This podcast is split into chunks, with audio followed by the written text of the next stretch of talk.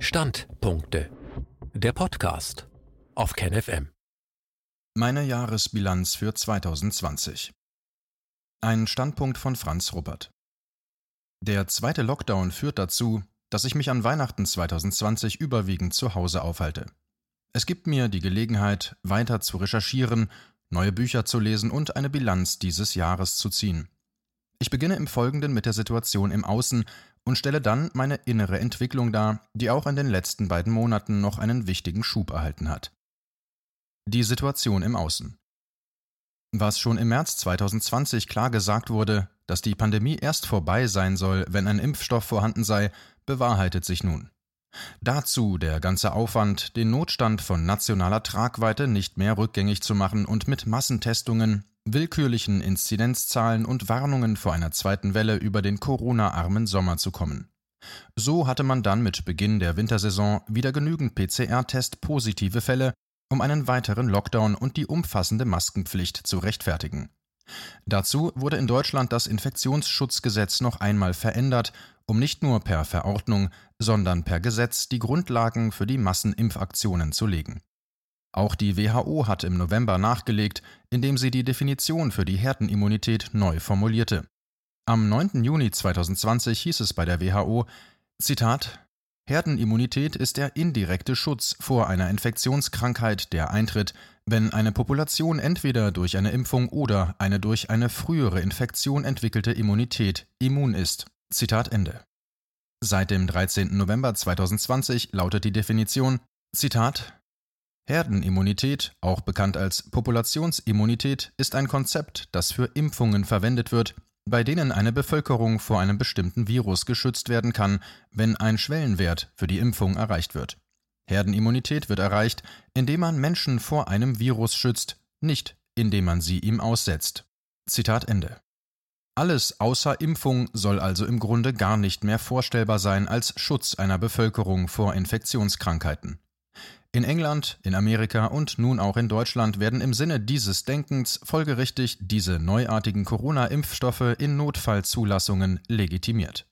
Es wird mit den Massenimpfungen begonnen, die Menschenversuche darstellen, weil es keine ausreichenden Langzeitstudien über mögliche Wirkungen und Nebenwirkungen gibt. Um die Impfbereitschaft in der Bevölkerung zu erhöhen, wird die Propaganda für die Impfungen enorm verstärkt.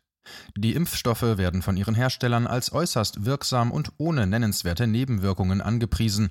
Mit dem Werbetrick Hier gibt es etwas ganz Besonderes und wer bekommt es zuerst, wird vom fragwürdigen Gehalt der ganzen Veranstaltung abgelenkt.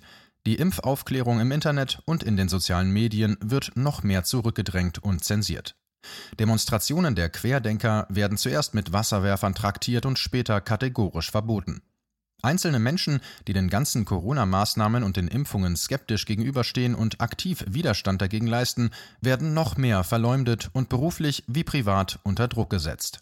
So geschehen zum Beispiel mit Dr. Bodo Schiffmann, einem sehr aktiven und daher prominent gewordenen Corona-Aufklärer in Deutschland.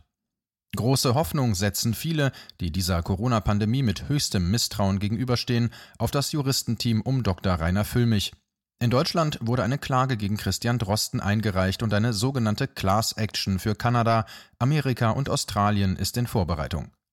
Ein wichtiger Film, der gute Aufklärung über Impfungen vor allem auch für Eltern zusammenträgt, wurde von einem Ehepaar hier in Deutschland ganz auf eigene Kosten angefertigt. Er hat auch mir noch einmal die Augen über diese äußerst zweifelhafte Impfstoffforschung geöffnet.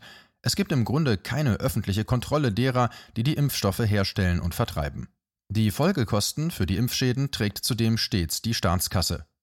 Schon die ersten Impftage zeigen das Ausmaß an möglichen erheblichen Impfschäden, die einer englischen Studie zufolge bei immerhin drei Prozent liegen. Auch das Schicksal von Tiffany Dover, einer 30-jährigen Krankenschwester, die sich in Amerika am 21.12.2020 demonstrativ vor laufender Kamera impfen ließ und dann ohnmächtig wurde, ist nach wie vor unklar. Eine Woche später gibt es noch immer kein direktes Lebenszeichen von ihr. Die Situation in meinem Innern. Eines meiner hartnäckigsten Symptome, unter denen ich leide, ist ein Pfeifen in beiden Ohren, Tinnitus. Dieses habe ich just seit dem Zeitpunkt bekommen, als ich meine Professorenstelle an der Hochschule in München angetreten bin, also vor nunmehr fast 30 Jahren. Die Ernennung als Professor war für mich die Erfüllung meines beruflichen Lebenstraumes. Ich war überglücklich. Diese Freude wurde jäh eingetrübt, als ich an meinem ersten Arbeitstag an der Hochschule Flugblätter vorfand, die monierten, dass für das Fach Psychologie nun schon wieder ein Mann berufen worden sei und keine Frau. Sachlich konnte ich dieses Argument durchaus nachvollziehen, da an dieser Hochschule der Frauenanteil der Studierenden bei mehr als 90 Prozent liegt und es bereits drei hauptamtliche männliche Psychologieprofessoren gab. Persönlich war es für mich eine enorme Kränkung und wurde zu einer schweren psychischen Hypothek. Diese Situation versetzte mich unter einen erheblichen Rechtfertigungsstress, den ich mit besonderen Leistungen, also mit noch mehr Stress, zu kompensieren versuchte. Heute ist mir klar, dass dies bereits die Situation bei meiner Entstehung widerspiegelte. Ich komme voller Lebensfreude in meine Existenz, und schon nach kurzem erlebe ich von außen das Nein meiner Mutter zu mir. Sie will nicht schwanger sein und Mutter werden. Ich gerate in einen Schockzustand und verbringe die neun Monate im Bauch meiner Mutter ohne emotionale Anbindung an sie. Auch nach der Geburt gerate ich an eine Mutter, die sich emotional selbst nicht regulieren kann, die entweder gar keine körperliche Nähe anbietet oder zu viel. Die selbst emotional bedürftig ist wie ein Kleinkind oder wütend und enttäuscht, wenn ich ihren Erwartungen nicht gerecht werde. Die mich nicht lange genug stillt, weil sie mit den durch den Brustkontakt entstehenden Gefühlen nicht umgehen kann. Ich habe dies vor ein paar Tagen in einer Selbstbegegnung noch einmal ganz deutlich fühlen können. Zudem konnte ich in den letzten Wochen durch eine eigene Selbstbegegnung in der Männergruppe mein Verhältnis zu meinem Vater weiter klären. Es war schmerzhaft zu realisieren, dass er nun in seinem hohen Alter ebenso wie in meiner Kindheit keine psychischen Kapazitäten dafür frei hat, an mir persönlich Interesse zu zeigen und mich zu sehen. In unseren Gesprächen bleibt er weiterhin nur in seiner eigenen Vorstellungswelt hängen, da gibt es keine emotionale Brücke hin zu mir und nichts Gemeinsames, was uns verbindet. Im Übrigen will mein Vater sich impfen lassen, wie er in einem Gespräch mit mir am 27.12.2020 äußerte, weil er seine Informationen nur aus den Mainstream-Medien zieht.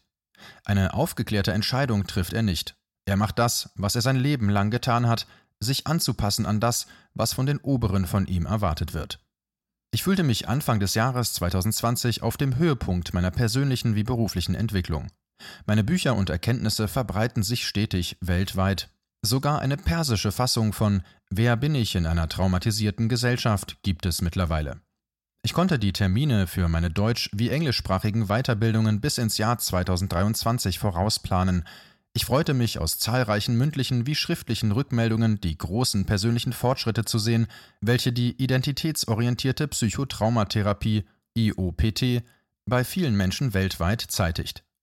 Alle Flüge für meine Auslandsaktivitäten waren bereits gebucht. Dann wurde ab März Corona ausgerufen und plötzlich war der körperliche Kontakt von Mensch zu Mensch, der für meine therapeutische Arbeit eine enorme Wichtigkeit hat, zu etwas Verbotenem und Gefährlichem erklärt. Immerhin konnte ich 2020 die meisten meiner offenen Seminare deutschland- und weltweit dank Zoom zumindest live online veranstalten. Es gelingt erstaunlicherweise auch per Video hochemotionale Selbstbegegnungen mit der Anliegenmethode zu initiieren und tiefgreifende psychische Veränderungen zu bewirken.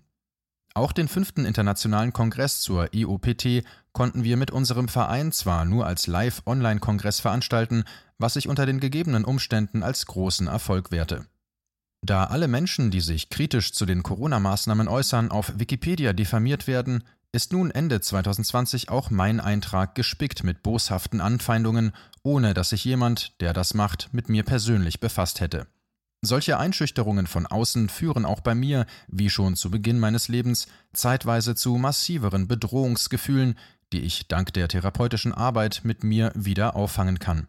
Sie beruhigen sich am nachhaltigsten dann, wenn ich erlebe, wie viele andere aufrichtige und ehrliche Menschen aus allen Schichten der Bevölkerung es gibt, die im Laufe dieses Jahres aufgewacht sind und sich den Entzug ihrer Freiheiten und den Anschlag auf ihre körperliche wie psychische Gesundheit nicht einfach so gefallen lassen. Ich fühle jetzt immerhin deutlich, dass ich nicht mehr durch meine Eltern bedroht bin und kann daher die realen Gefahren im Außen besser einschätzen. Zu meiner Wunschvorstellung gehörte es noch immer, in einem Umfeld von Menschen zu leben, vor denen ich keine Angst haben muss, mit denen zusammen ich mich sicher fühle, weil sie authentisch und bei sich sind. Von diesem Sicherheitsgefühl hängt es dann ab, ob sich mein Ohrenpfeifen verstärkt oder ob es zu einem kaum hörbaren Summen verstummt. Es wird wohl noch eine Weile mein Indikator sein, wie sehr ich mit mir und meinen Mitmenschen im Reinen bin. Zumindest weiß ich jetzt aus einer Resonanzerfahrung in einer Selbstbegegnung auch, Wenn ich einmal tot bin, werde ich keinerlei Bedürfnisse mehr haben. Das finde ich beruhigend und tröstlich. Das heißt, auch um diejenigen, die tot sind, muss ich mir keine Sorgen machen. Sie sind im Frieden. Es sind die Lebenden, die ihren Schmerz zum Ausdruck bringen müssen, damit sie die Toten ruhen lassen können. Die großen Entwicklungslinien. In der Corona-Pandemie 2020 laufen aus meiner Sicht vier große Entwicklungslinien zusammen. Erstens, der militärisch-industrielle Komplex sucht seit dem Ende des Kommunismus sowjetischer Prägung weiter nach einem neuen Feindbild, um seine eigene Daseinsberechtigung zu rechtfertigen. Er hat es mittlerweile gesellschaftlich geschafft, den Terrorismus in diese Rolle des Hauptfeindes zu bringen. Aktuell wird auch mit der Vorstellung der biologischen Kriegsführung operiert, zu der auch Planspiele gehören, wie eine Freisetzung von Viren zu handhaben wäre. Dazu gehören unter anderem die Aufgabe, die absolute Kontrolle über die Berichterstattung inklusive Internet und Social Media zu bekommen, die Bevölkerung per Polizei und Militär in ihren Häusern festzuhalten, das gesellschaftliche Leben möglichst auf Null zu setzen, die Menschen an Schutzmasken zu gewöhnen und sie auf eine rasche Schutzimpfung einzustellen. Zweitens, die Pharmaindustrie strickt weiter an ihren Plänen, Impfungen möglichst für alle Lebensalter zur Pflicht zu machen. Sie glaubt mit den neuen RNA-DNA-Impfstoffen die Gegenargumente der Impfkritiker beschwichtigen zu können und über eine äußerst flexible und zeitsparende Methode der Impfstoffherstellung zu verfügen. Drittens. Das kapitalistische Finanzsystem steht seit 2019 noch mehr auf tönernen Füßen und sucht nach neuen Möglichkeiten, den Reichtum der Geld- und Machteliten in neue Formen einer Währung zu überführen. Die große Masse der Menschheit soll auch bei einem Systemreset weiterhin arm und besitzlos bleiben. Viertens. Auch China versucht, seinen Einfluss auf Europa und die restliche Welt auszudehnen und in Kooperation mit der WHO, Klaus Schwab und den Tech- und Pharmakonzernen die immer noch liberal und demokratisch denkende Bevölkerung vom chinesischen Erfolgsweg der Pandemiebekämpfung zu beeindrucken. All diese Ideen von Allmacht und immerwährendem Geldfluss hin zu den bereits Superreichen werden meines Erachtens auf Dauer nicht funktionieren, da es Kopfgeburten sind, die im Widerspruch zu den biologischen wie geistigen Realitäten unseres Menschseins liegen. Woher soll zum Beispiel das Geld für Militärausgaben und Massenimpfungen aus den Staatshaushalten der Länder kommen, die jetzt noch als reich gelten, wenn selbst diese Staaten ihre Ökonomien durch Lockdowns an die Wand fahren und noch mehr arbeitslose Menschen produzieren? Möglicherweise werden auch die groß angelegten Versuche, Massenimpfungen für die gesamte Weltbevölkerung zur Normalität werden zu lassen, gerade dadurch in ihr Gegenteil umschlagen. Die Schäden, welche diese Impfungen hervorrufen, werden vermutlich so unübersehbar werden, dass das Impfen den guten Ruf verliert, den es in weiten Teilen der Bevölkerung derzeit noch hat. Und vielleicht dringt dann auch die Tatsache in das Bewusstsein derer, die sich in den bislang noch reichen Ländern davor fürchten, mit 83 Jahren an einer Corona-Infektion zu sterben, dass durch Lockdowns in den Entwicklungsländern Millionen von Menschen an Armut, mangelnder Hygiene und Hunger sterben. Durch Impfungen alleine werden die Kinder in den armen Weltgegenden jedenfalls nicht satt.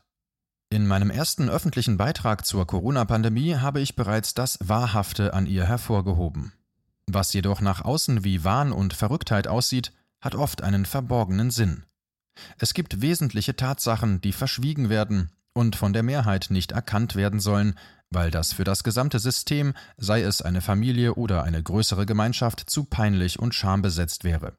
Solche Tatsachen würden den Zusammenhalt der Gemeinschaft sprengen, die Führer solcher Gemeinschaften würden dadurch ihre Legitimation verlieren.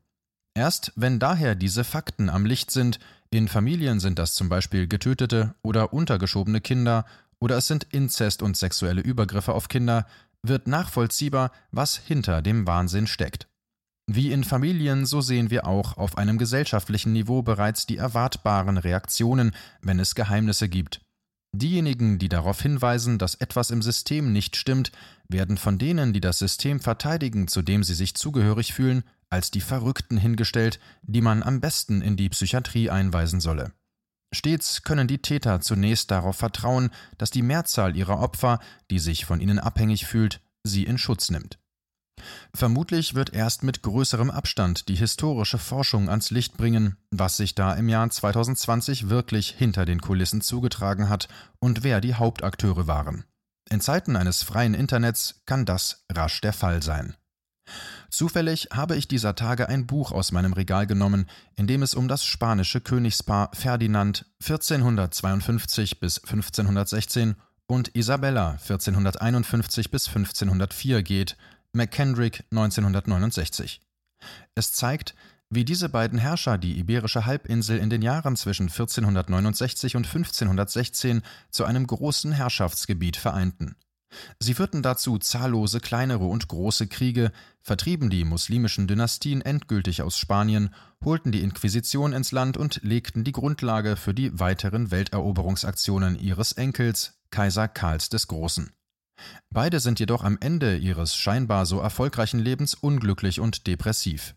Auch bei den Herrschenden zeigt sich ihr persönliches Desaster darin, dass sie nicht bei sich sind und gemäß ihren eigenen Bedürfnissen leben. Vielmehr definieren auch sie ihr Dasein in erster Linie über familiäre, ethnische und religiöse Zugehörigkeiten.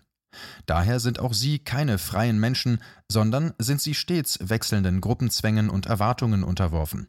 Sie müssen, getrieben von ihren eigenen Ideologien, zwanghaft im Außen kämpfen, weil sie keinen inneren Frieden finden und ihren Referenzpunkt in sich selbst haben.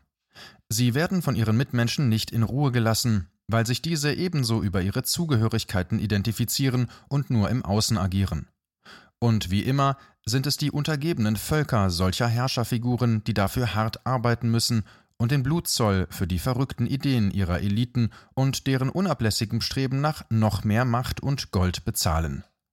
Durch geschickte Propaganda wird vom Volk dieser Sklavendienst als ihr eigener Vorteil verkauft, werden geschickt Feindbilder geschaffen und angeheizt, werden Neid und Missgunst im Volk gefördert, um es zu spalten und damit nahezu mühelos beherrschen zu können. Es wäre zu schön, um wahr zu sein, dass es in der Corona-Pandemie tatsächlich zum ersten Male in der Menschheitsgeschichte um das Wohlergehen und die Gesundheit der Weltbevölkerung ginge und nicht nur wieder um eine neue Variante von Macht und Geldgier seitens derer, die sich als die geistige Elite der Menschheit wähnen. Es wird für eine humanere Zukunft darauf ankommen, wie viel Wahrheit wir uns individuell wie kollektiv zumuten können. Denn all diese Überlebensstrategien einer im Macht- und Geldwahn verhafteten Menschheitsepoche werden diesen Globus nur noch weiter ins Chaos und in die Zerstörung von lebenswertem Dasein führen. Wie schon öfter in der menschlichen Geschichte wird dann ein übermächtig gewordenes Imperium wegen der Ignoranz und Dekadenz seiner Eliten an seinen eigenen Widersprüchen zerbrechen. Wahrheit ist auf Dauer nicht durch Propaganda zu ersetzen, Gerechtigkeit nicht für alle Zeit durch den willkürlichen Einsatz von Gewalt, wahre Menschlichkeit nicht durch Zynismus und Heuchelei. Aus dem Chaos, das sich die Menschheit seit ihrer Entstehung immer wieder selbst bereitet, wird sie auf Dauer nur herauskommen, wenn sie sich mit ihrem eigenen Innenleben und dessen Entwicklung befasst. Das ist eigentlich nicht so schwer und im Grunde viel leichter als all die aufwendigen Bemühungen, sich den eigenen psychischen Verletzungen mit allen erdenklichen Mitteln zu verschließen. Dieses Verdrängen und Dissoziieren veranlasst uns schon bei kleinsten Konflikten in Stress zu geraten und zu kämpfen, als ginge es um Leben und Tod. Es erzeugt in uns dieses Es ist immer zu wenig und nie genug Gefühl, es schafft ein fundamentales Misstrauen anderen Menschen gegenüber und verhindert damit wahre Solidarität. Ein realer Humanismus lebt sich wesentlich leichter als ein idealistischer Spiritualismus und ein sinnfreier Materialismus, der meint, per Nanotechnologie und Computertechnik den Tod besiegen zu können. Jedenfalls werde ich den Weg der Selbsterkenntnis weiter gehen und heiße jeden willkommen, der ihn zusammen mit mir beschreiten möchte.